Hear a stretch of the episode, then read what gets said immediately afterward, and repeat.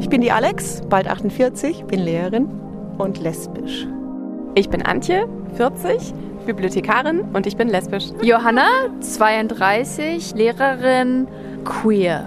Ich bin Anita, 42, Lehrerin und lesbisch. Ich bin Carmen, 47 Jahre, Psychologin und lesbisch. Ich bin Kaju, 18 Jahre alt, Studentin und asexuell. Ich bin Bernie, 25 Jahre alt, angehender Lehrer und verliebe mich in Männer. Queer is Near, der Podcast für alle queeren Menschen und die, die es noch werden wollen. Und für alle Menschen, die wie wir in einer offenen Gesellschaft leben möchten. Ja, erstmal Hallo bei Queers Near. Hallo Dimi. Ich freue mich, dass du heute in meinem Podcast bist. Der erste Mann. Juhu! Hi Martina, vielen Dank für die Einladung. Ich freue mich auch sehr. Bevor wir in die Vollen gehen und das mein Fragerad anhauen, hätte ich doch gern, dass du dich noch ganz kurz in Queers Near Manier vorstellst. Ja, hi, ich bin Dimi. Ich ähm, war Hochleistungssportler in der Nationalmannschaft auch im Kanu.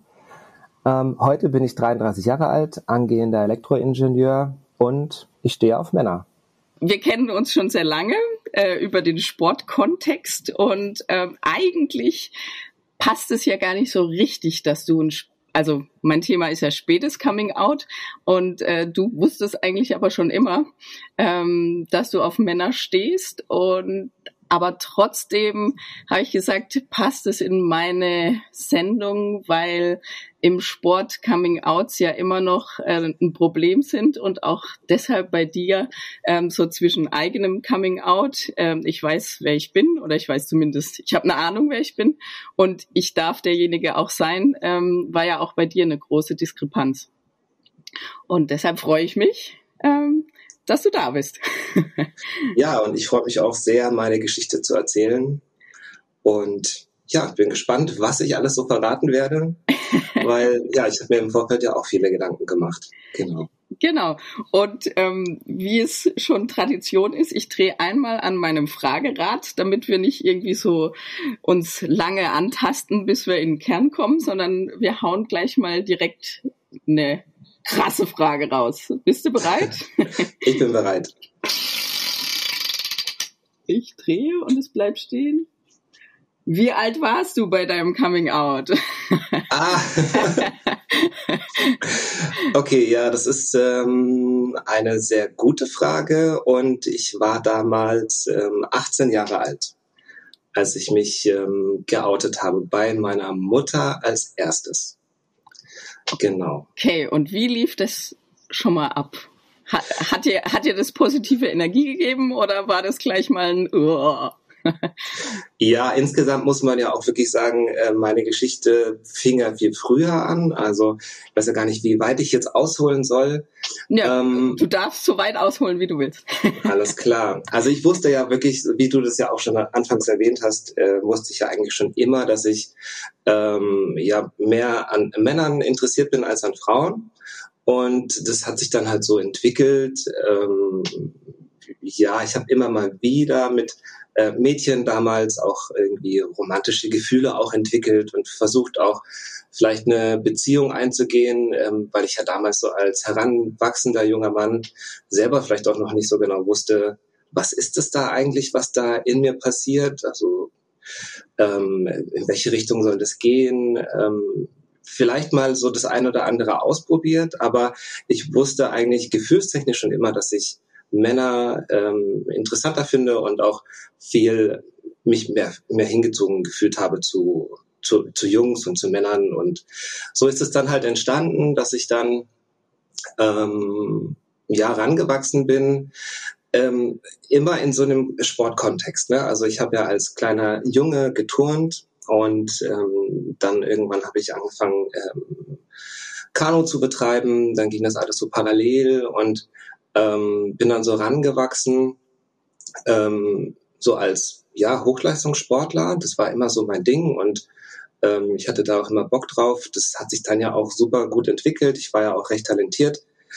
Ähm, aber gleichzeitig auch immer so diese ähm, Frage, wer bin ich denn eigentlich? Also wer bin ich, was will ich? Ähm, halt außerhalb des Sports. Also das hat sonst ähm, ja, wenn es vielleicht für andere, weißt du, wenn ähm, Jungs dann mit Mädchen zusammengekommen sind und dann in einer Beziehung waren, so ähm, fand ich immer ganz schön. Ich konnte das halt nie so wirklich haben, weil ähm, ich habe es zwar mal probiert, aber immer wenn ich, wenn es dann so ein naja, ich habe mich auch mal mit einem Mädchen geküsst, ja, aber das war halt nie so das, ähm, was es halt jetzt heute so ist, ja. ähm, ähm, und ja, immer in diesem Zwiespalt halt groß geworden. Ne? Also Sport ähm, und, und ja, so meine persönliche eigene Entwicklung.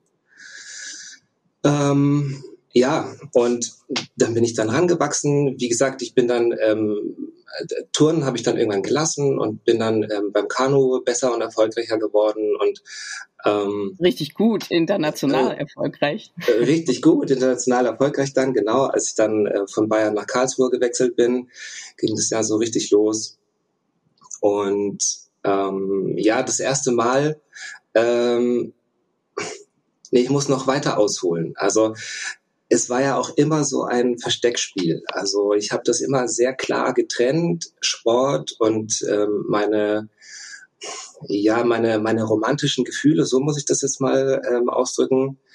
Ähm, das war für mich, das waren ganz ganz verschiedene Welten. Also ich habe das nie mit vermischt, weil ich wollte auch niemandem, auch meinen Sportfreunden und mit den Leuten, mit denen ich Sport gemacht habe, nie das Gefühl geben, ich mache sie irgendwie an oder so. Also mhm. das war wirklich so eine klare Grenze für mich.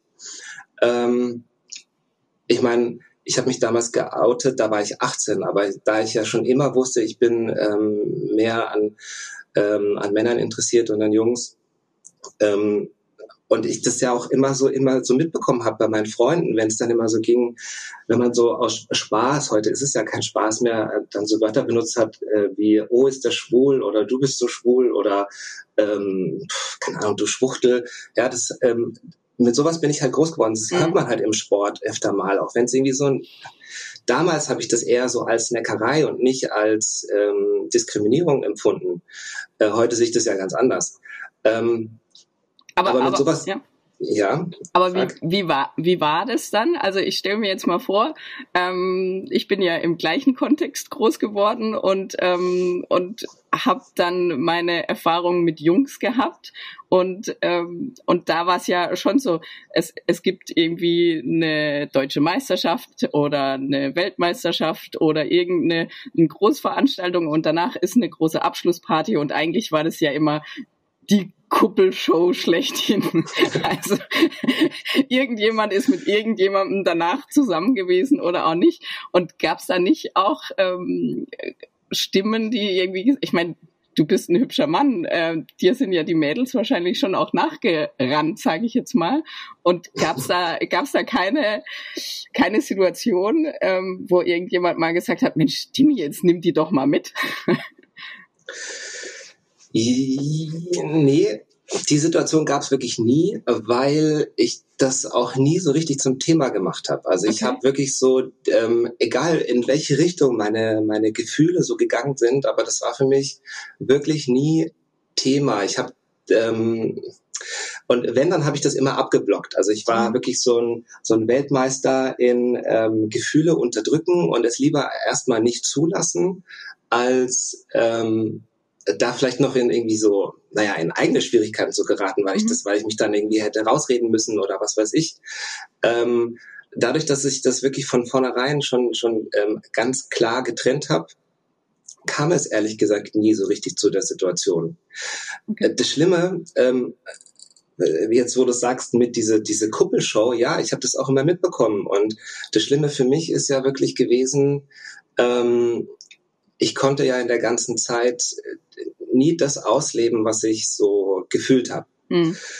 Ähm, die ganzen, das sind ja wirklich also äh, unfassbar viele attraktive Männer beim Sport unterwegs. So und ja, muss ich jetzt mal, mal so, ja. so, klar sagen, genau. Und wenn du aber groß wirst ähm, und damit lebst, ähm, dass diese Gefühle, diese hingezogenen, diese, dieses Gefühl hingezogen zu sein zu diesen Menschen so krass unterdrücken musst, ähm, das ist echt ein sehr, sehr, sehr schlimmes Gefühl eigentlich. Mhm. Und ähm, dann habe ich es lieber eher versucht zu vermeiden, solche Gefühle überhaupt aufkommen zu lassen, als ähm, mich dem dahin zu geben, weil ich wollte auch nie auffliegen. Also weißt mhm. du, das waren immer so, ich bin ja in, äh, damit groß geworden, mit einer ständigen Angst, muss ich auch wirklich sagen. Jetzt, ich kann das ja im Nachhinein jetzt alles schön sagen und, und ähm, das alles schön beleuchten.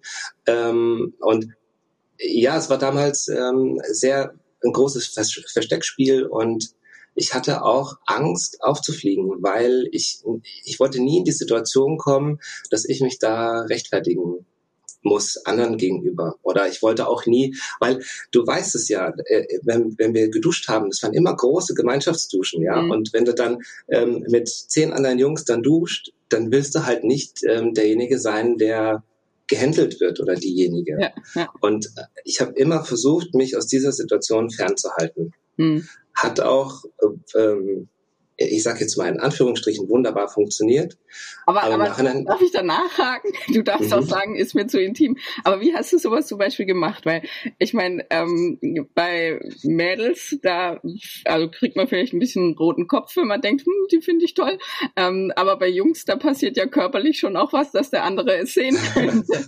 hast, hast, du dann quasi immer geguckt, nee, ich, ich treibe mich länger äh, in der Umkleide rum und gehe erst duschen, wenn alle weg sind? Oder, oder wie, wie, also ich stelle mir das als krasser Druck vor, ähm, so, also wie du sagst, dieses Versteckspiel und, und äh, dieses, ich will nicht auffliegen, das, das, das macht ja Wahnsinn. Also du, du bist ja quasi nicht du selbst. So. Genau, ja, das ähm, ist richtig. Ja. Und ja, wie habe ich das gemacht? Ähm, da muss ich, glaube ich, so eine kleine Anekdote oder eine Geschichte aus meinem ähm, frühen Kindheitsalter erzählen. Also ich will jetzt nicht, nicht groß ins Detail gehen, aber meine frühe Kindheit ähm, war nicht leicht. Ähm, dadurch, dass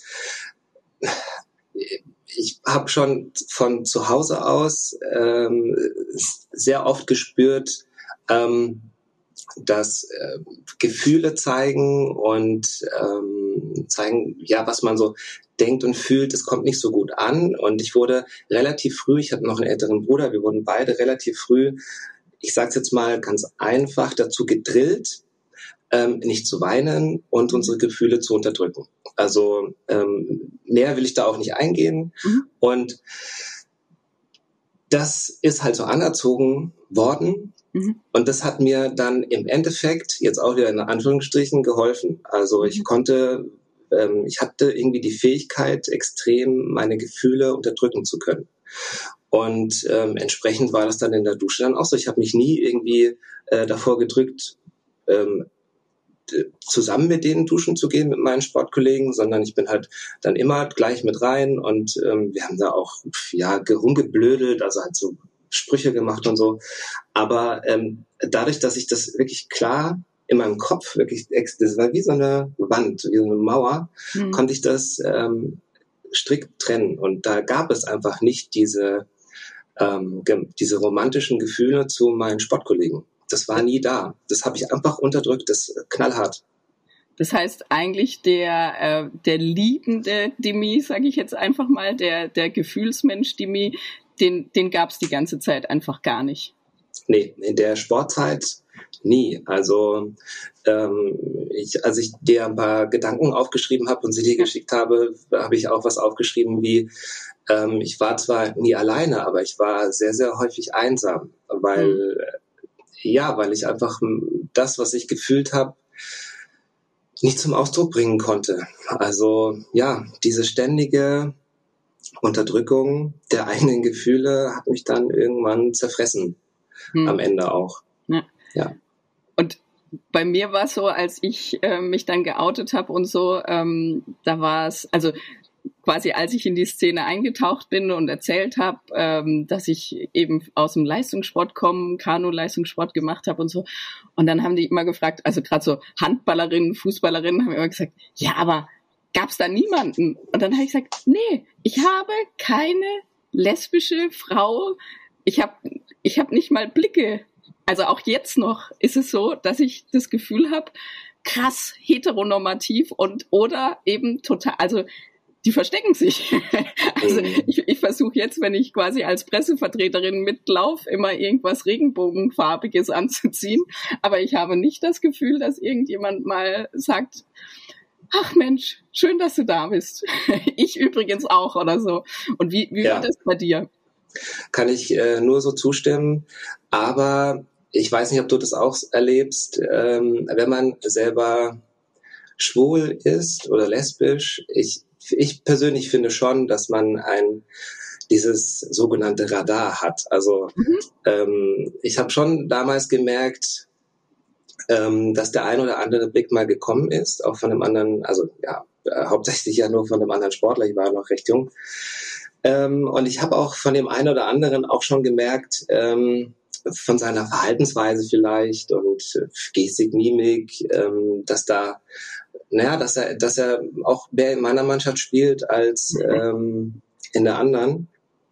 Äh, und lustigerweise hat sich dann, nachdem ich dann aufgehört habe mit Sport und ähm, ja in der schwulen Welt dann auch Dating-Apps benutzt habe und so, dann habe ich schon den einen oder anderen dort auch getroffen. Also das okay. war dann schon so, das hat sich dann bewahrheitet. Oder da gibt's halt auch eine Geschichte, ähm, das war relativ am Anfang, als ich nach Karlsruhe gewechselt bin. Das war irgendwie so 2004, 2005 so in dem Dreh.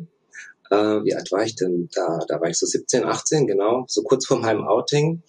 Ähm, da habe ich dann schon so den einen, da gab es einen Sportler, den fand ich ganz ähm, interessant und da waren wir da im Trainingslager, das war in Mannheim, glaube ich, und haben dann schon so paar Blicke ausgetauscht und ja, ich habe mich dann auch nie getraut, weil für mich war das ja auch nie ein Thema und ich wollte das auch nie zum Thema machen. Ähm, ja, und da gab es aber immer diese Blicke. Und paar Jahre später, ich weiß gar nicht, wie wir dann irgendwie, ich glaube über Facebook war das dann, äh, haben wir uns dann connected und dann stellte sich raus, ja, er ist jetzt ähm, auch schon seit paar Jahren dann mit einem Mann zusammen. Er hatte früher auch mit, er war früher aber ähm, tatsächlich mit äh, Mädchen zusammen und mit Frauen zusammen hat es dann jahrelang probiert, aber festgestellt, äh, das ist halt nicht so seine Welt und er ist halt dann doch ähm, tatsächlich schwul. Und ja, interessanterweise hat er mir dann gesagt, er fand mich damals auch inter interessant. Also die, die Blicke, oh die ich dann, die, die ich dann mit ihm ausgetauscht habe, ja, die Blicke, die ich mit ihm ausgetauscht habe, die waren schon richtig, aber ähm, ja, zur falschen Zeit leider hätte vielleicht irgendwie vieles anders oder vielleicht auch erträglicher gemacht. Ich weiß es nicht so genau. Oder dann hätte ich vielleicht, wäre ich vielleicht insgesamt ein bisschen glücklicher gewesen in meiner Sportlerzeit oder so. Ja. Ja, aber leider hat sich vieles erst im Nachhinein so herausgestellt, dass, ähm, dass man doch den richtigen Riecher hatte und aber ja, sich vielleicht nicht getraut hat, dann die Person anzusprechen. Ja, na, dann kommen wir zurück äh, zur Ausgangsfrage. Erstes Coming Out vor deiner Mama und dann ging es direkt irgendwie, also erstens war das positiv und zweitens ähm, hat dir das dann irgendwie Mut gegeben und du hast gedacht, so jetzt, jetzt mache ich Rundumschlag. Ja, also das Coming Out bei meiner Mama, das ähm, lief über Telefon ab, weil ich war zu der Zeit im Trainingslager. Und da war ich ja schon zwei Jahre, gut zwei Jahre von zu Hause ausgezogen. Ich bin ja mit Ende 16 dann ähm, von zu Hause weg nach Karlsruhe zum Stützpunkt und habe dann in der Zeit ja angefangen, ähm, mich auch schwul auszuleben. Damals ging ja auch so das Internet lo so los und ähm, dann war ich dann in so Chatforen und so weiter. Und da konnte ich dann so zum ersten Mal, weil ich dann auch ja frei bestimmen konnte, wann ich komme, wann ich gehe und so von zu Hause, mhm ähm, frei entscheiden, mit wem ich mich denn jetzt auch treffe. So mhm. und ähm, ja, habe das dann so immer so im Geheimen. Ich habe dann äh, jetzt so im Nachhinein betrachtet, habe ich wirklich so eine Art Doppelleben geführt, weil immer, wenn mich meine Sportfreunde gefragt haben, kommst du jetzt da mit, irgendwie was trinken oder wir wollen jetzt ausgehen, komm mit, da habe ich immer gesagt, nee, ich muss irgendwie hier Wäsche waschen oder bügeln oder keine Ahnung, habe mich immer schön rausgeredet und habe mich dann aber lieber mit äh, Männern getroffen. Ja. Habe mich dann gedatet einfach und ähm, habe dann so ein Doppelleben geführt. Ich kann mir schon vorstellen, dass der eine oder andere sich da auch schon was bei gedacht hat. Aber ja, es kam halt auch nie so zur Sprache. Und dann ähm, war das dann 2006 irgendwie so weit, dass ich da jemanden kennengelernt hatte, der äh, kam damals aus Köln und mit dem habe ich mich dann auch zwei, dreimal gedatet und aber das war dann irgendwie so, wir haben dann auch intensive Gespräche geführt, auch über so Coming Out im Sport und so. Und irgendwie war das damals 2006 dann so an der Zeit und da dachte ich, ich fühle mich jetzt bereit, mich zu öffnen. Also ich fühle mich jetzt bereit, meiner Mutter zu sagen, dass ich auf Männer stehe. Mhm. Ja, und äh, das war halt, ich war, ähm, das war auch total witzig, weil wir waren da ja im Trainingslager in Mannheim und ich habe damals meinen Trainern gesagt, ich würde gerne ein Wochenende nach Hause fahren und habe dann ähm, sogar noch rausgehandelt, dass ich einen Tag länger bleiben kann. Stattdessen bin ich ja nicht nach Hause gefahren, sondern nach Köln und habe dann diesen Typen getroffen. So, also äh, ganz, ganz geheime Mission irgendwie. Aber das habe ich halt, ähm, ja, das war damals wichtig irgendwie für mich. Ja.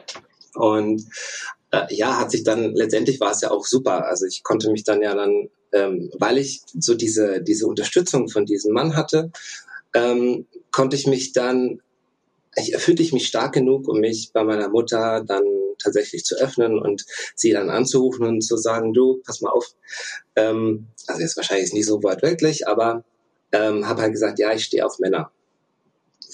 Und am Telefon, ich meine, es ist natürlich ein bisschen einfacher als irgendwie von, von Angesicht zu Angesicht.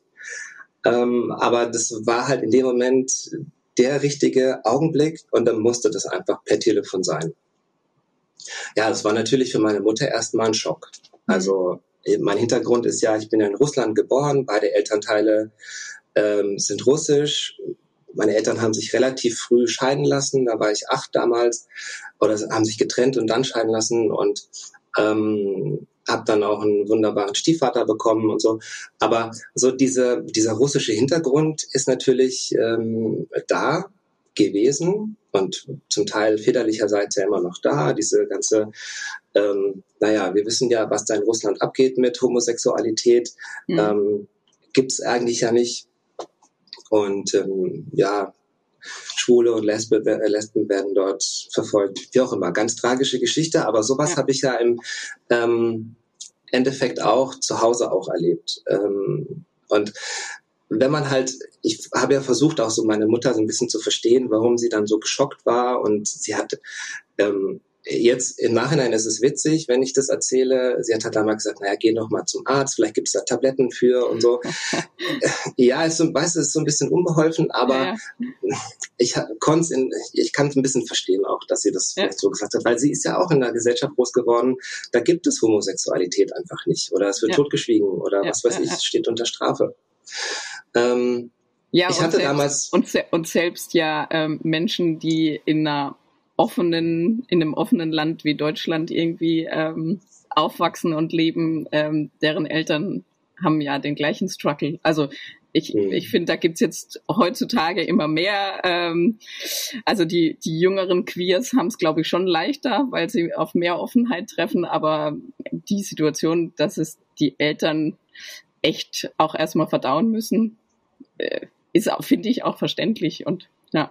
Also genau. glaube ich, also würde ich jetzt, also ich glaube mit mit russischem sozialisiert sein äh, ist es natürlich ähm, noch verständlicher, dass deine Mama ähm, da zu knabbern hatte, aber ja, also macht sie jetzt auch nicht zur, zur Außenseiterin irgendwie. Ja.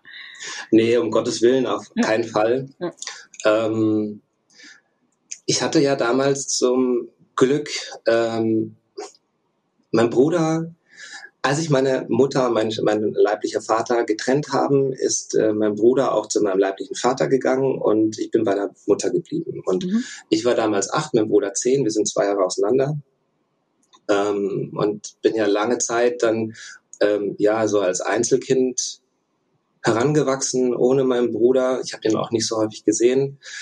Ähm, wir haben zwar dann auch zusammen mal Kanu gemacht, weil er dann äh, auch zum Kanu gekommen ist.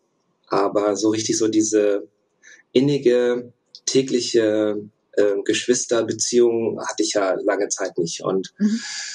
ähm, er ist aber zurückgekommen, äh, so ungefähr ein halbes Jahr bevor ich das ähm, Heim verlassen habe. So, da ist er zurückgekommen und ähm, mit 18 damals und äh, war dann zu Hause auch als ich mich geoutet habe bei meiner Mutter, äh, glücklicherweise, weil er sie dann so ein bisschen aufgefangen hat. Mhm. Also auch wenn ich wirklich nicht so ähm, dieses innige, ähm, diese innige Geschwisterliebe erlebt habe in dieser in dieser jungen Zeit, mhm. ähm, habe ich aber trotzdem immer das Gefühl gehabt, dass er immer hinter mir gestanden hat und mich auch, oh. ja, nie, mich auch nie, nie wirklich irgendwie verurteilt hat. Und wenn, dann hat er es mir vielleicht nicht gesagt, aber er hat mir immer das Gefühl gegeben, dass ich halt sein Bruder bin und ähm, egal wen ich liebe, ja, er liebt mich trotzdem.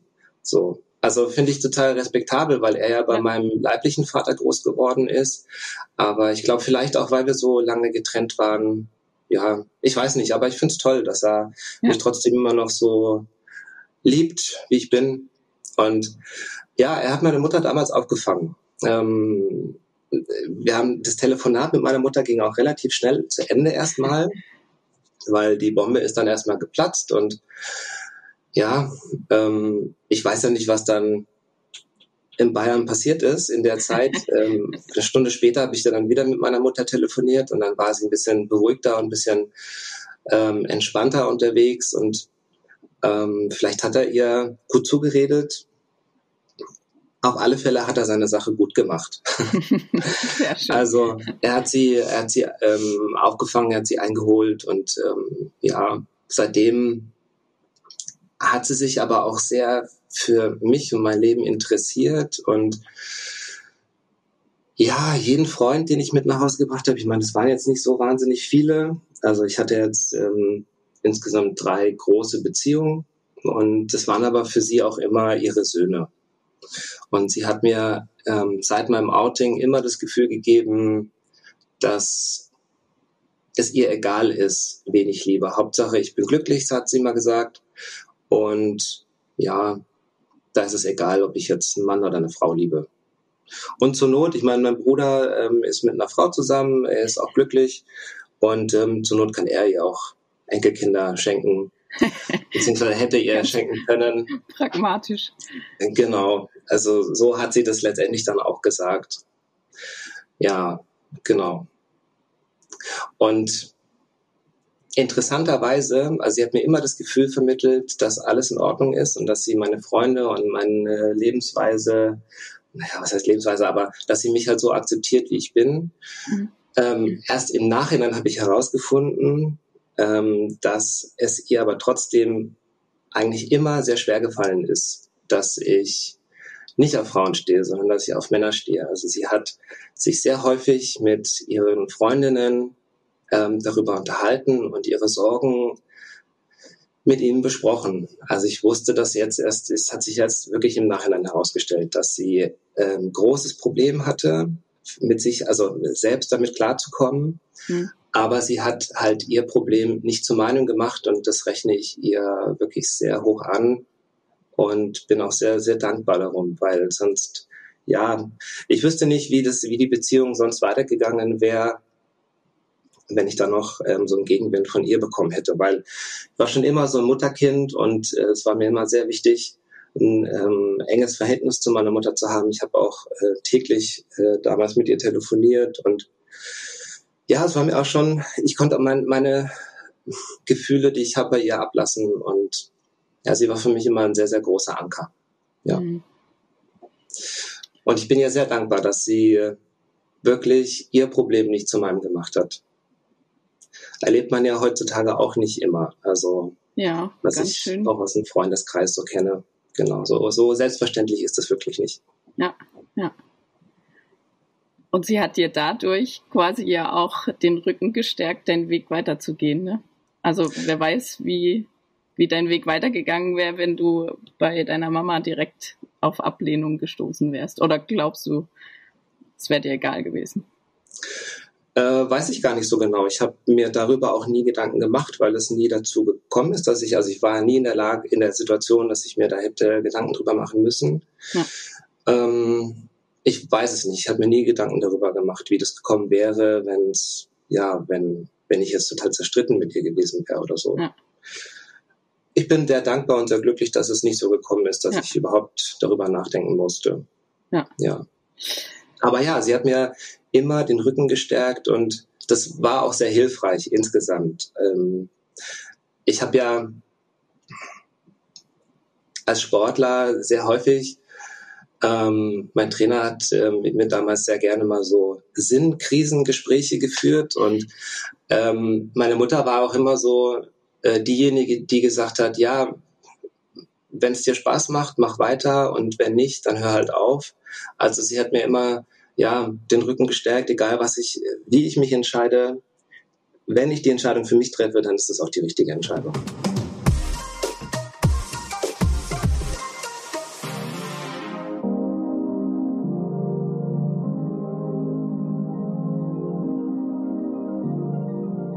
Jetzt hast du schon was ähm, angeschnitten, was ich ganz spannend finde, weil ich finde, äh, da liegt das größte Potenzial noch begraben, äh, nämlich ähm, die, die Ansprache des Trainers, ähm, weil ich glaube, meine These, dass viele queere Hochleistungssportler ähm, ihr Potenzial überhaupt nicht entfalten, weil sie eben so im Struggle sind, ihr Doppelleben irgendwie zu führen und weil das ja wahnsinnig Energie zieht. Also ich weiß nicht, wie es dir ging, aber nach meinem Outing ähm, hatte ich gefühlt ein Jahr lang Power für zehn. ähm, mhm. Und da denke ich, da denke ich ganz oft, ähm, oh Mann, also wenn, wenn jeder einfach sein könnte, wie er ist, ähm, und es eben nicht diese heteronormativen und dieses, ah, ich, ich versuche ja auch immer viel Aufklärungsarbeit zu betreiben und ähm, Menschen auch im Sport zu sensibilisieren und auch dieses ähm, eben, was du eingangs auch gesagt hast mit ähm, mit dieser Geschichte, das ist voll schwul, ähm, wo ich immer wieder sage, ey Leute, es fängt einfach bei der Sprache an. Also mehr will ich erstmal gar nicht. Überdenkt einfach erstmal, wie ihr sprecht und welchen Boden ihr damit nährt. Ähm, genau, deshalb zurück zum Trainer. Ähm, da hast du dich dann aber doch auch recht schnell geoutet, oder? Genau, ich habe mich im selben Jahr auch beim Trainer geoutet. Also zuerst waren die Sportler und meine Freunde dran. Mhm. Also meine Freunde waren wirklich meine Sportkollegen. Gab ja dann irgendwie keine andere Welt. Klar habe ich dann meine Ausbildung gemacht, aber ähm, ja, meine ganze Freizeit habe ich ja im Sport verbracht. Und zuerst waren meine Freunde dran. Und dann waren wir im Trainingslager in St. Moritz damals zum Skilanglaufen. Äh, ich hatte einen äh, Freund aus Hamburg und ähm, mit ihm habe ich in der Zeit schon äh, relativ lange Zeit eine Fernbeziehung geführt zwischen Karlsruhe und Hamburg ja, ähm, das wurde auf Dauer anstrengend und auch so die Ausreden sind mir langsam ausgegangen, warum ich da jetzt so häufig nach Karlsruhe fahren will, äh, nach Hamburg fahren möchte. Und dann musste ich mich äh, zwangsläufig ähm, ja bei meinem Trainer outen. Also ich musste ihm erzählen, dass ich einen Freund habe und das habe ich dann halt so gefühlt und so gedacht. Und ich habe halt immer äh, darauf gewartet, wann kommt denn so der richtige Moment? Mhm. So. Also wann kann ich das denn? Weil für mich ist es immer wichtig gewesen, das nicht einfach so zwischen Tür und Angel zu machen, sondern es musste halt wirklich passen. Mhm. Und ich musste auch bereit sein dafür. Und ja, so waren wir da im Trainingslager in St. Moritz und eines Abends saßen wir dann halt so zu zweit noch irgendwie auf der Couch, haben uns dann irgendwie wahrscheinlich über Training unterhalten, keine Ahnung. Und ähm, ich, ich, ich dachte schon, also er wusste mit Sicherheit schon, dass da irgendwas im Busch ist, also auf alle Fälle. ähm, ja, und dann habe ich ihm halt gesagt, ja, du, ich fahre so häufig nach Hamburg und es hat auch einen Grund und ähm, ich bin mit einem Mann zusammen. Und ja, er hat es total gut aufgefasst. Also ich habe, ich hatte ja zum Beispiel auch nie Angst, mich ähm, davor bei ihm zu outen, weil ich bin ja mit Ende 16, Anfang 17 nach Karlsruhe gegangen und ähm, er war damals ja auch schon, oder ist es ja immer noch für die Sportler äh, wirklich wie so ein Ziehvater. Also er mhm. setzt sich sehr stark für die, für, für Sportler ein, auch gerade für Sportler, die ohne Familie dann nach Karlsruhe kommen zum Stützpunkt und ähm, ist da schon sehr feinfühlig, kann ich jetzt im Nachhinein auf alle Fälle bestätigen, ähm, weil er hat schon gemerkt und gespürt, dass da was ist, dass ich Mhm. da vielleicht nicht, ich habe ja nie gelogen, sondern ich habe halt nur nicht erzählt, was so richtig los ist. Ja. Und äh, das hat er schon gespürt und letztendlich hat er mir dann auch gesagt, ja, ähm, äh, findet er schön und ich habe auch schon gemerkt, dass es ihm wichtig ist, dass ich, ähm, dass ich mich ihm anvertrauen kann und dass ich dann da auch ein Stück weit offener bin. Und ähm, er hat mich ja zum Beispiel auch immer nach Hamburg ziehen lassen. Also ich Mhm. durfte immer dahin fahren und er hat mir nie Steine in den Weg gelegt, weil er auch gespürt hat, dass ich dann, wenn er es mir halt mal vielleicht ähm, nee, er hat mir es nie, nie erlaubt, weil ich konnte mich dann nicht immer durchsetzen. Ja. Und er hat auch schon immer gemerkt, dass es mir wichtig war, dahin zu fahren und weil ich dann doch glücklicher nach Hause gekommen bin, nach Hause nach Karlsruhe. Und das war ihm, glaube ich, wichtiger als ähm, so ein, naja, so einen sturen Sportler dann zu, zu Hause zu haben, der sich dann irgendwie darüber aufregt, dass er nicht dahin fahren darf. Ja. Und er hat mir das dann halt immer erlaubt. Und ich glaube, ihm war das im Endeffekt wichtiger als, ja, als seinen Trainerkopf da durchzusetzen. Ja. Und das fand ich auch immer sehr schön und sehr toll, dass er ähm, mich da so verstanden hat. Ja. Ja. Okay. Jetzt hast du vorhin gesagt, bei deinen, bei deinen Freunden, also Sportkollegen, ähm, das hast du, das ging auch reibungslos, wie mir scheint, wenn du darüber nicht mehr Worte verlierst. Oder gab es da auch komische Reaktionen? Gab es da jemanden, du hinterher, wo das Verhältnis anders wurde? Nee, ähm, das war immer offen. Also die, meine Freunde haben sich damals schon ähm, ja gefreut für mich, dass ich äh, mich ihnen auch anvertraut habe. Äh, hab, ja, beim einen oder anderen, der hat dann auch gesagt, ja Mensch, ähm, habe ich vielleicht irgendwie schon auch geahnt oder äh, wieso bist du nicht früher zu mir gekommen? Ähm, heute wäre meine Antwort sofort irgendwie, ja, ich war halt noch nicht so bereit und Mhm. war noch nicht die richtige Zeit. Ähm, und ich habe ich bin da wirklich auf totales Verständnis gestoßen und einige Sportler, so hatte ich den Eindruck, haben dann auch viel besser verstanden, warum ich dann auch mal eine Verabredung abgelehnt habe mit ihnen oder ähm, ja, vielleicht auch mal verschlossener war, ja, nicht bei den ganzen Frauengesprächen mit dabei war und so, Mhm. weil ich hatte ja nichts zu erzählen und bevor ich da irgendwie was Falsches erzähle oder ähm, ja, irgendwie Blödsinn erzähle, erzähle ich halt einfach nichts, so bin ich halt. Ja. Und die meisten ähm, haben sich einfach gefreut für mich und das war ganz toll. Ich glaube, eine Situation, ich glaube, man kommt nicht immer, man kommt nicht drum rum, dass dann halt mal doch was rausrutscht, so nach dem Motto, oh, du Schwuchtel oder sowas. Mhm. Aber ja, damals habe ich es halt anders ge gewertet, ähm, aber ich habe es halt nie auf mich selbst bezogen.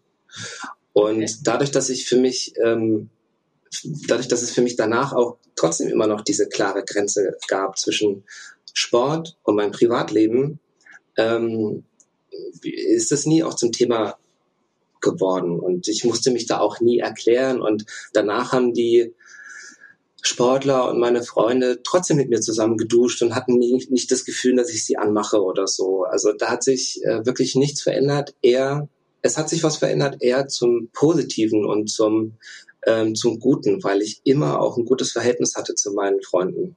Hm. Und sie haben mich, glaube ich, das fand ich auch immer so toll, als Mensch gesehen und nicht als, ja, der schwule Sportler oder so oder Ja. der schwule Freund oder so. Also ja, ich glaube, weil ich ihnen auch immer das Gefühl vermittelt habe, ich mag sie so, wie sie sind und sie haben mir das Ganze genauso auch entgegengebracht. Also das Glück hatte ich wirklich. Also es hätte natürlich auch ganz anders kommen können. Es hätte auch eine Gruppe sein können, ähm, die total homophob ist. Ähm, aber nee, ich weiß nicht, ob es jetzt irgendwie generell an der an der südländischen, also äh, süddeutschen Kultur liegt oder so. Ich weiß nicht, aber ähm, ich hatte wirklich das Glück, dass ich in einer Gruppe groß geworden bin, die wirklich sehr offen und tolerant ist und ähm, damals auch war und ja heute mit Sicherheit immer noch ist. Aber- ähm, ja, Aber ja, eigentlich auch tragisch, ne? Dass man eigentlich, also dass, dass du dann gesehen hast mit 18, 19, eigentlich ist es ja gar kein Ding. Ähm, und du aber trotzdem die ganze Zeit über eben nicht die Sicherheit hattest, schon vorher sein zu können, wer du wirklich warst. Also, also das ist so, wenn ich, ha, ich hab's ja, ich hab's ja, ich habe ja noch ganz viele hetero-Freunde und ganz oft äh, haben die so ein Ding von, äh, jetzt ist doch alles gemacht und es ist doch alles gar kein Problem mehr.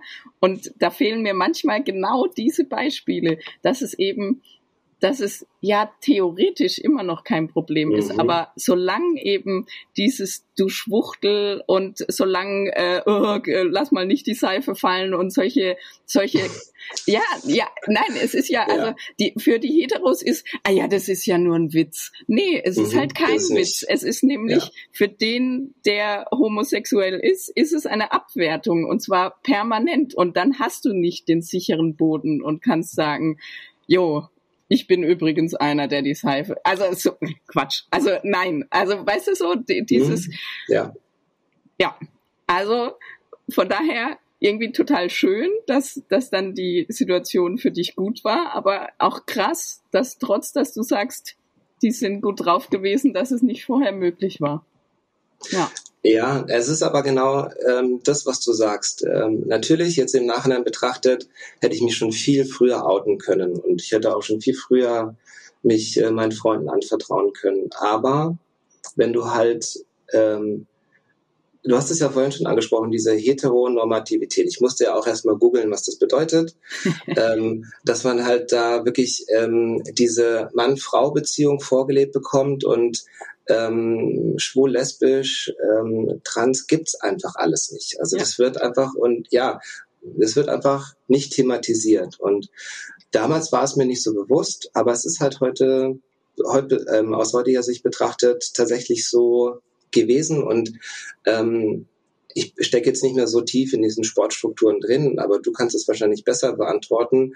Das wird ja heute wahrscheinlich immer noch so sein. Also ähm, und wenn du als Sportler äh, damit groß wirst, irgendwie Angst zu haben, was Falsches zu sagen und ähm, nicht möchtest, dass du gehänselt wirst aufgrund deiner ähm, ja, Sexualität, ähm, dann ja, dann schluckst du viele Dinge runter und willst einfach nicht in so eine Situation geraten. Also mhm. es ist wirklich ganz, ganz schwierig. Also es ist wirklich so eine, so eine so eine ja, Ermessensentscheidung so ein bisschen. So, mhm. so, so, das ist so ein richtiges Gefühlsding. Also ähm, ich wollte damals nicht damit konfrontiert werden, weil ich gefühlt habe, wenn ich mich ähm, zu früh öffne, gerate ich in so Schwierigkeiten, in die ich nicht geraten wollte. Weil für mich, ich war schon immer Sportler, mir war die sportliche Leistung wichtig und nichts anderes. Ich wollte äh, meine sportlichen Erfolge haben. Ich wollte trainieren in Ruhe und ähm, ja, mir war es nicht so wichtig, ähm, wer jemanden liebt und ne, also das war so ja strikt getrennt. Das ist ja immer scheint so heute mein Motto zu sein, aber ähm, ja, also es war schon schon schon schwierig, ja. ja. Und es ist, ich glaube, heute ja immer noch so. Also ich habe mir ja die letzten Folgen von dir auch angehört. Ich kenne ja fast jede Folge von deinem Podcast. Ähm, die letzte Folge mit Ashley, das fand ich auch so interessant. Ähm, sie trägt es ja auch nicht offen nach außen. So. Also sie lebt ja jetzt nicht so offen, aber sie hat da mal dieses Armbändchen getragen in Regenbogenfarben und jemand, weißt du, zwei Personen haben das gesehen. Ja. Ich meine, man ist ja sensibilisiert darauf ähm, man erkennt als, äh, als äh, schwuler Mann oder als lesbische Frau, da ist so ein Zeichen, okay, entweder er ist ähm, selbst so wie ich oder er ist halt einfach total tolerant und ich ähm, kann offen auf ihn zugehen. So, mhm. und diese, diese kleinen Zeichen ähm, sind es, äh, das sind die, die es halt ausmachen. Ja. Und du hast es ja auch erwähnt, äh, ich habe auch ähm, ein Facebook-Foto von dir gesehen, da standest du mit einem Mundschutz letztes Jahr im, ähm, auf einer Regatta ähm, mit äh, in Regenbogenfahnen. Und ja. du hast mir danach erzählt, da ist dann tatsächlich jemand auf die zugekommen und hat gesagt, er findet es toll, weil irgendwie ein kleines Mädchen oder so ja. findet es toll, ähm, dass du das machst. Und sowas finde ich auch wichtig, damit ja, damit auch so in so kleinen Sportarten auch so, ja, wirklich so Vorbilder auch da sind. Ähm, ja, die uns, die uns allen auch gefehlt haben, ne? Also genau, richtig. Die, die, die, mhm. die uns damals den, also das ist ja auch der Grund dieses Podcasts für mich. Ich möchte diese Geschichten erzählen, weil genau jede einzelne Geschichte hätte mir früher geholfen. Und so denke ich auch, wenn ich unterwegs bin bei der Arbeit. Ähm, ja, es gibt auch da oft eben von Heteros so, ah ja, es muss ja jetzt immer irgendwas mit Regenbogen sein, ähm, wo ich, wo ich dann auch sag, ja, genau. Und du, du siehst es und die anderen sehen es auch und für dich ist es vielleicht irgendwie ein Dorn im Auge, aber die Menschen, die ich damit erreichen will, denen geht's gut, wenn sie dieses Zeichen sehen. Und genau deshalb mache ich das. Genau, also da kann ich dir echt zustimmen. Ich hätte mir damals als Sportler auch gewünscht, dass ähm, in meinem näheren Umfeld auch jemand da gewesen wäre, der offen damit umgeht. Ähm, heute gibt es ja so Superstars, so Sportler-Superstars, die sich dann auch als offen schwul outen. Da gibt es da so einen ähm, Snowboardfahrer ähm, oder einen Wasserspringer oder jetzt so ein, vor kurzem hat sich ein Footballstar in Amerika geoutet, ja. offen. Ähm, sie sind auch ähm, aktiv Sportler und ähm, sind auch Olympiasportler zum Teil. Ähm, Finde ich super. Auf dieser Ebene braucht man das, äh, brauchen wir das unbedingt, auch die Sichtbarkeit. Ähm, es fehlt halt echt noch an auf, auf einer Stufe niedriger. Ja, ja. also ja. ich habe ja auch äh, mir im, im, Vorfeld Gedanken gemacht. Ähm, dein Podcast hat ja eigentlich auch wirklich eine andere Zielgruppe. Ähm, wie passe ich dann jetzt so rein? Und dann ist mir aufgefallen, queer is near. Ich mir gedacht, ja, man kann es ja auch wört, wortwörtlich nehmen und ähm, so passe ich da eben auch rein. Also dieses ähm, diese unmittelbare Nähe, als wenn, wenn ich da ein Vorbild gehabt hätte, wäre es mir ja. vielleicht einfacher gefallen, ähm, auch mit meiner, mit meiner Gefühlswelt besser klarzukommen. Ja. Weil es war ja dann am Ende dann doch ähm, so ein riesengroßer Spagat, den ich da gemacht habe, zwischen was will ich persönlich, was will ich als Mensch und ähm, was will der Sport von mir, was will ich auch im Sport erreichen. Ähm, ja, und äh, hätte ich vielleicht ähm, jemanden gehabt, dem ich, mit dem ich viel besser über diese Themen hätte reden können, ähm, oder auch professioneller, ich weiß nicht, vielleicht wäre ich dann heute noch Sportler. Ich weiß mhm. es nicht. Mhm. Ähm, aber es ist auf alle Fälle so gekommen, dass ich eben diesen Spagat, der wurde mir dann ein bisschen zu groß. ja. Und, ja, genau. Und äh, genau. Und es ist ja quasi so, also du hast, du hast ganz lang deine Gefühle unterdrückt, um quasi diese, diese Mauer zu bilden. Ich bin einfach nur der Sportler ähm, und mehr gebe ich auch nicht preis. Und dann, sag ich mal, war die Büchse der Pandora geöffnet und du hast, du hast quasi, du hast quasi die, ähm, das, das Tolle, was, was Outing bedeutet und was dann in Safe Spaces sich bewegen bedeutet, heißt, nämlich sich selber sein zu dürfen, ähm, hast du erlebt. Und dann war es aber noch schwerer, diese Welten wieder zusammenzufügen, oder? Also das meinst du mit dieser Spagat äh, ging, war dir am Ende zu weit? Oder wie, wie meinst du das? Genau, ich, ich hatte nicht die Fähigkeit, ähm, das Ganze zusammenzubringen. Also das ja. war Dadurch, naja, da ist aber ja, auch die Frage, hm. ob, ob es deine Fähigkeit sein muss oder ob eben genau der Sport dafür sorgen muss, dass es auch im Sport Safe Spaces gibt. Also ja klar. Also im Nachhinein betrachtet würde ich schon sagen, dass ähm, da dieser dies, dieses Thema gefehlt hat. Also natürlich ähm, hatten wir damals unseren äh, Mentalcoach und da ging das alles eher in diese sportliche Richtung und ähm, ich ja, habe da auch sehr viel gelernt und es war auch total super. Aber so dieses ganzheitliche hat mir gefehlt. Tatsächlich, dass da, dass es vielleicht, ja, ich weiß nicht, ähm, irgendwie eine Vertrauensperson oder jemanden gegeben hätte, dem ich mich hätte anvertrauen können. Also ja, dieses dieses ganzheitliche ähm, hat damals gefehlt. Ich weiß nicht, heute ist es wahrscheinlich immer noch so. Oder gibt es da jetzt auch schon so Anlaufstellen, wo man ähm, sich hinwenden kann, irgendwie, wenn man merkt, ich bin vielleicht schwul, lesbisch oder so und ich kann mich da jemandem anvertrauen. Ich weiß nicht, wie das da jetzt also, aktuell also, also jetzt in, in Heidelberg am Olympiastützpunkt ähm, gibt es jetzt seit äh, 2020 eine Psychologin, ähm, die quasi eine Vollzeitkraft, wo man quasi mit allen Themen hinkommen kann, aber wo auch quasi ganz klar äh, äh, nach außen transparent ist. Es geht nicht nur um Sport, es geht um den ganzen Menschen. Mhm. Und ähm, und so rein theoretisch, also ich bin ja auch am Olympiastützpunkt angestellt, ähm, haben sie äh, äh, haben sie vor, dass es ähm, auch quasi eine Ansprechpartnerin und ein Ansprechpartner für LGBT-Themen geben soll. Das steckt noch in Kinderschuhen. Ich bin natürlich mit dabei und will es nach vorne treiben. Ähm, also da geht was, aber ja, also ich meine, wann hast du aufgehört? 2011 vor zehn genau. Jahren, ne? Also wir Ziemlich sind genau noch nicht, man, wir sind ein bisschen mhm. weiter, aber noch nicht weit, ne? Ja, ähm, ja, was ich ähm, vielleicht auch damit sagen wollte, wenn es zum Beispiel einen offen schwul lebenden Nee, es gab, ich, ich meine mich zu erinnern, dass es damals auch schon, war jetzt nicht im Hochleistungssportbereich, aber es gab einen Trainer, auch aus Süddeutschland, ähm, der offen schwul gelebt hat. Und ähm, aber da er wurde, das habe ich ja bei den Sportlern mitbekommen, schon auch oft gehänselt und ähm, naja, kam jetzt nicht so super gut an.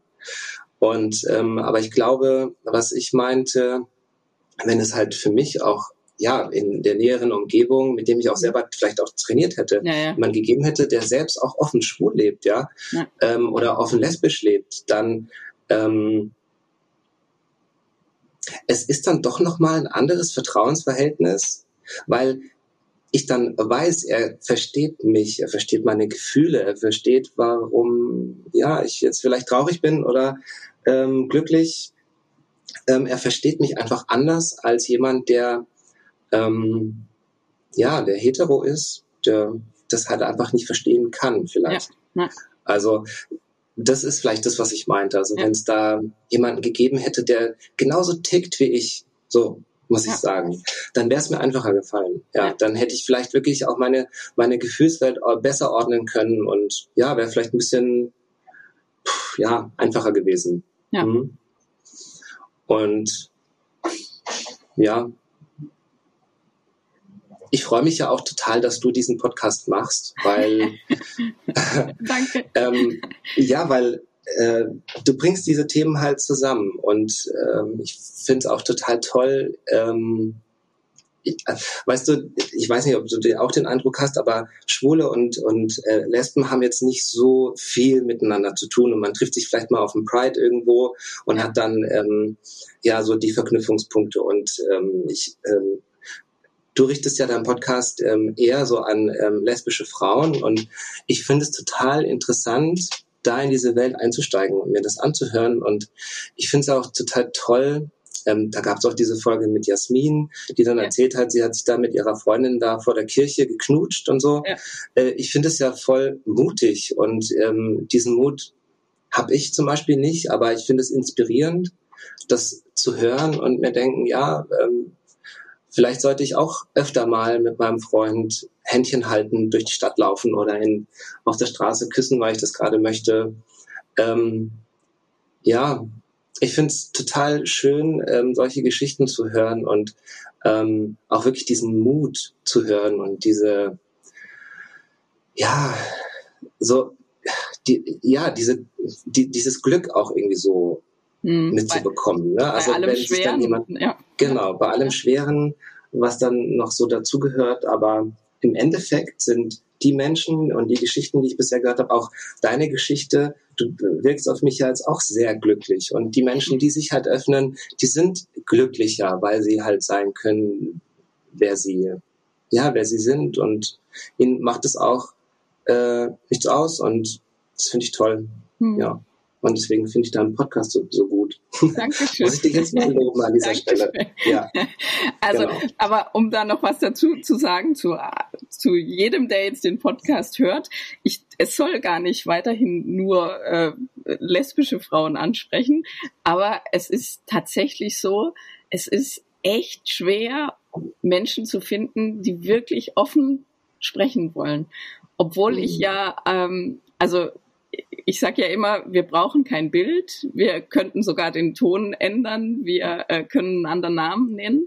Und trotzdem ist es für ja, nicht für jeden Menschen einfach äh, seine eigene Geschichte wirklich so so preiszugeben. Also ähm, ich bin auf der Suche, es darf sich jeder melden. Ich, ich finde es auch wahnsinnig spannend. Ich hatte letzt Kontakt zu einem ähm, älteren Tran zu einer älteren Transfrau, die quasi in der Transition ist. Und auch das finde ich total, also ich, ja, diese Geschichten müssen einfach erzählt werden, weil da, da steckt in jedem Einzelnen so viel Leid, aber dadurch auch so viel Potenzial, indem man es teilt, weil man wiederum einfach merkt, boah, ja, also das ist, jeder struggelt und jeder hat zu kämpfen, aber ähm, jeder kann dem anderen auch mit seiner Geschichte helfen und das ist nach wie vor, warum ich immer wieder weitermache. das sehe ich auch so und so unterschiedlich die Geschichten tatsächlich auch sind. Ähm, und ja, ich habe wirklich jeden Podcast von dir gehört, aber es gibt trotzdem in jeder Geschichte die eine Situation, wo ich mich dann selber auch wiederfinde. Mhm. Und das finde ich halt so, so schön, weil das verbindet uns dann alle. Mhm. Und das ist so, ja, extrem wertvoll, weil man dann, also ich fühle mich dann eben nicht ähm, alleine auf dieser Welt und ja. weiß, dass ähm, die Person dann eben auch ja so eine Situation durchlebt hat, die ich dann auch durchlebt habe oder ja. ja, vielleicht noch durchleben werde ja. oder so. Ja. Und auch und auch diese diese Sachen, ich habe schon von vielen gehört, die eben schon immer schwul oder schon immer lesbisch äh, leben konnten, die dann gesagt haben, äh, als ich deinen Podcast gehört habe, die ganze Zeit habe ich immer gedacht, na ja, Coming Out, das ist irgendwie ein alter Hut, äh, das ist vorbei. Aber dann jeder hat sich noch mal so seine Gedanken gemacht und sagt, nee, es, es war noch nie ein alter Hut und es war noch nie einfach und es wird auch nicht einfach sein, solange wir immer noch ähm, in der Gesellschaft halt äh, das Hetero als das einzig Wahre haben und ähm, dann hast du immer dieses Gefühl, äh, du hast es glaube ich auch äh, irgendwo aufgeschrieben, wo du, wo du gesagt hast, dieses enttarnt werden oder das, ähm, oh Gott, also du, man muss ja dauernd feinfühlig sein. Kann ich dem jetzt sagen, wer ich bin? Oder mhm. ist es danach, ist das Gespräch vielleicht zu Ende? Also es ist ja, zum Glück ja. immer häufiger so, dass man auf nette Menschen trifft, aber ja. Aber ja, vielleicht, weil man sich diese netten Menschen selbst auch aussucht. Ähm, da ist, das ist ja, man ist ja dann in einer sehr glücklichen Lage, dass man ja nicht jedem das auf die ähm, aufs Auge drückt ähm, oder drücken muss. Ähm, aber ja, was ich vielleicht auch nochmal sagen will, ist, ich bezeichne mich ja selber zum Beispiel auch ungerne direkt so als schwul. Also ich, ja. wenn, wenn ich es kann, also ich natürlich benutze ich es, weil man halt auch mal Dinge beschreiben muss, ja, aber ähm, wenn ich kann ähm, oder jemandem erzähle ähm, über mich, dann sage ich, ich bin mit einem Mann zusammen oder ich liebe Männer so in diese mhm. Richtung. Äh, ich mag es auch ehrlich gesagt nicht so gerne zu sagen, äh, sich, sich zu outen, mhm. weil das ist immer wie so eine Art ja, Rechtfertigung. Ja, und ja. ich würde mir ja in Zukunft auch wünschen, dass das ähm, ja, dass, dass man sich eben nicht mehr outen muss und dass es ja. eben keine Schlagzeile mehr wert ist, dass sich XY jetzt geoutet hat, ja, ja. oder Sportler XY, sondern dass es halt einfach, ja, dann irgendwie heißt, ja, XY ist mit ja. äh, A, B zusammen, einfach so, ja. ja, ja. Ähm, das wäre eine Wunschvorstellung. Ich finde, wir sind da werden schon richtige Schritte gemacht, aber noch lange weit, äh, noch ganz, ganz weit davon entfernt, dass das halt, ja, normal wird. Ja, ja. um, um, dieses doofe Wort in dem Bezug zu nehmen, ne? ja, genau, ja, das mag ich ja auch nicht so, dieses normal, ja. ja. Aber ja, das ist, ich würde es mir wünschen, dass es sich bald ändert. das ist doch ein tolles Schlusswort. Genau. Wenn, wenn du nichts mehr ähm, deiner Geschichte hinzuzufügen hast, dann sage ich vielen herzlichen Dank. Es hat mich gefreut. Ich bedanke mich auch, dass ich Gast sein durfte, dein erster Mann in dem Podcast. Ich genau. hoffe, es genau. werden noch, noch viele Folgen. Genau, und ich muss dir jetzt auch noch ein, äh, quasi ein, ein Lob oder eine, eine Nettigkeit zurückgeben, weil du hast dich damals ja auch, als ich quasi die Sportmanagerin war, äh, bei mir geoutet. Und ich, ich weiß noch genau, es war in, in Portugal im Trainingslager und wir saßen so am Pool und dann hast du mir gesagt, ähm, übrigens Martina, ich ziehe nach Hamburg Und dann habe ich gesagt, wie heißt sie? genau. Und, und du hast gesagt, er heißt und hast es dann aufgelöst. Und daran habe ich immer wieder in der Zeit, wo ich dann gemerkt habe, wer ich eigentlich bin, daran habe ich immer wieder gedacht und habe gedacht, der Dimi hat's auch geschafft. Es ist ganz einfach.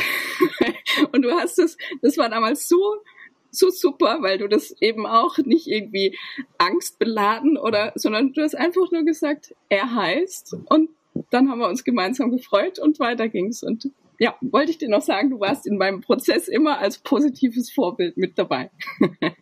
Dann habe ich wenigstens einmal was gut getan. Juhu. Nein, ich freue mich sehr. Ja, ich habe mich auch ja sehr gefreut, dass du mir dann äh, dich anvertraut hast später. Ja. Ja. ja. Also gut. Dann. Vielen Dank nochmal. Ja, ich habe zu danken. Und ich wünsche dir auch viel Erfolg bei deinem Podcast weiter, dass du viele, viele schöne, interessante Geschichten äh, erzählt bekommst. Ja, das geht direkt an alle Hörer und Hörerinnen. Bitte melden, melden und ähm, genau, damit, damit wir ganz viele Geschichten bekommen. Genau. Super. Dann vielen Dank und bis bald. Bis bald. Ciao. Ciao. Ja, das war die Folge mit Dimi. Vielen Dank nochmal ähm, an der Stelle auch dafür, Dimi, dass du zu denen zählst, die schon ganz früh ein Kaffee-Abo äh, mir gegönnt haben. Da möchte ich mich an der Stelle jetzt auch an alle wenden, die mir in den letzten Wochen und Monaten einen Kaffee oder auch einige Cafés ausgegeben haben virtuell. Ähm, es haut mich wirklich um und ähm, natürlich benutze ich dieses Geld nicht für Kaffee, sondern dafür, dass die Website-Kosten und ähm, die Hosting-Kosten und alles drum und dran damit gedeckt sind. Also vielen, vielen herzlichen Dank. Jeder Einzelne, der was gibt. Ähm, unterstützt diesen Podcast, dass es ihn weitergibt. Wer jetzt denkt, oh, möchte ich auch machen, könnt ihr unter www.queer-is-nier.com da unter dazu tun gehen und dann seht ihr da eine Kontonummer, aber gleichzeitig würdet ihr diesen Podcast natürlich genauso gut und ähm, unterstützen, indem ihr eure Geschichte erzählt. Ich bin auf der Suche nach jeglicher Art von Coming-out-Geschichten. Ähm, freue mich jetzt, dass ich Dimi zu Gast hatte. Kann heute schon verraten, dass ähm, in der nächsten Folge ich nochmals einen Mann zu Gast haben werde, der über sein spätes Coming Out berichten wird. Und gleichzeitig, ja, bin ich aber ganz offen und will ganz, ganz viele Facetten von ähm, Coming Out und spätem Coming Out weiter beleuchten und deshalb spreche ich heute auch mal ganz gezielt Trans-Personen an, ähm, denn auch die Geschichten liegen mir wahnsinnig am Herzen, weil ich das Gefühl habe, dass ja, gerade was Trans-Aufklärung angeht, dass wir da noch mehr machen müssen. Und wie Demi es heute auch so schön gesagt hat, es ist ja, man muss nicht die komplett gleiche Geschichte haben, aber irgendwie findet man sich doch in jeder, in irgendeinem Teil wieder. Und deshalb, ähm, ja, gehe ich aus jeder äh, Folge auch immer beseelt und mit einem Mehrgewinn raus. Dafür sage ich auch Danke und jetzt höre ich auf zu danken. Jetzt freue ich mich auf die nächste Folge und auf euch. Bis dahin. Tschüss. Das war Queer Near für heute. Wenn auch ihr eure Geschichten erzählen wollt, dann geht einfach auf die Website www.queer-is-near.com. Dort erfahrt ihr, wie ihr Kontakt zu Martina aufnehmen und wie ihr den Podcast unterstützen könnt. Außerdem findet ihr den Link zur Queers Near Facebook-Gruppe sowie zum Instagram-Account und ihr könnt weitere Informationen und Shownotes zu den Folgen abrufen.